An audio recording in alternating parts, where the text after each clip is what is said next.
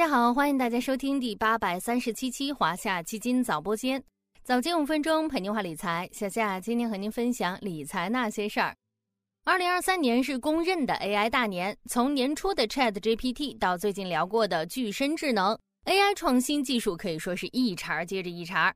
但大家或许不知道的是，在这波 AI 热潮中，以 CPU 为首的芯片把握着 AI 技术发展的命脉，推进着技术不断迭代。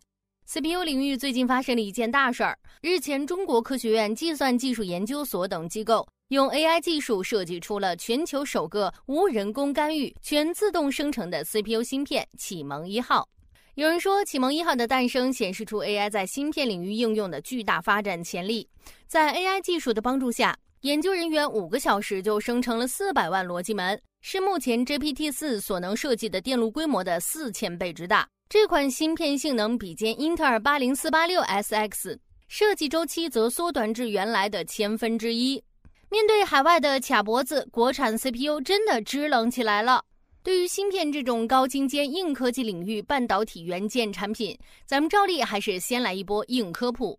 CPU 的中文名是中央处理器或微处理器，它是一块大规模的集成电路。是计算机系统的运算和控制核心，也是信息处理程序运行的最终执行单元。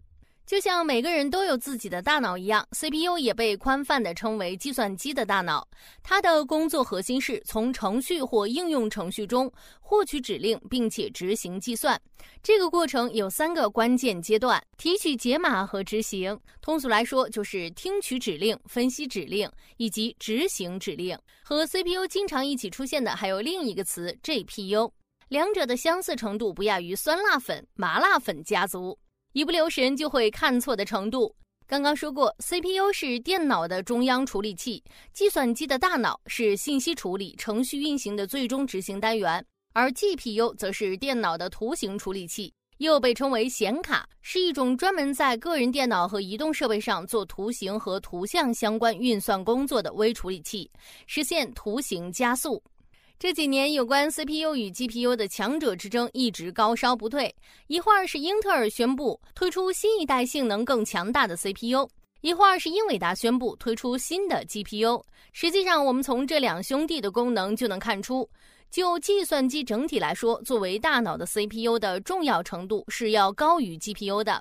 但如果站在图像处理角度，GPU 的重要程度又大于 CPU。说到 CPU，有两家巨头是很多对行业略有了解的人都可能会脱口而出的，英特尔和 AMD。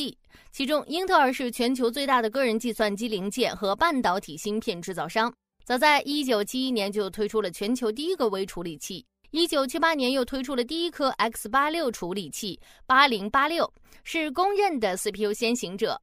而 AMD 则是以第二供应商发家，靠质量赢得口碑，成为英特尔的强劲对手。相比英特尔和 AMD 的双寡头竞争格局，国内 CPU 行业起步不算晚，但发展历程比较坎坷。目前可以概括成这么三个关键词：一是国产替代迫在眉睫，当前 CPU 的主流芯片架构是 ARM 和 X86，都由英特尔和 AMD 这两大巨头主导。国产化率较低，面对残酷的现代化战争，全球不确定性和风险加剧，保卫国家安全离不开国产 CPU 的建设。从当前国产 CPU 产业链进口替代的视角来看，设计环节的华为、鲲鹏、飞腾已跻身世界一流水平，封测环节也承接了部分先进制程，设备、材料、EDA、IP 制造等环节与国外龙头则还有很大差距。目前仍采用外循环为主加内循环为辅的模式。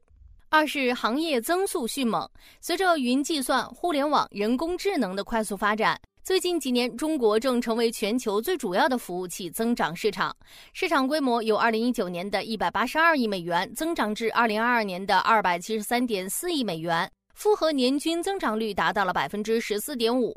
随着数字时代的到来，中国服务器市场还会迎来新一轮的井喷式发展。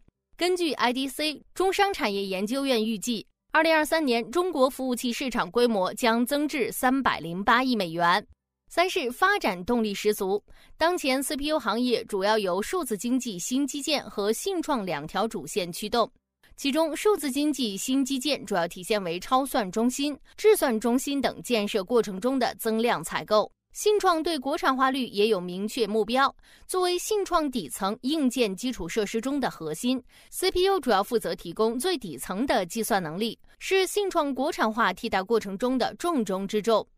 在 CPU 行业的国产替代浪潮中，可以优先关注厂商的生态建设。其次，再重点关注其性能。通俗来说，就是先解决可不可用的问题，再来看好不好用。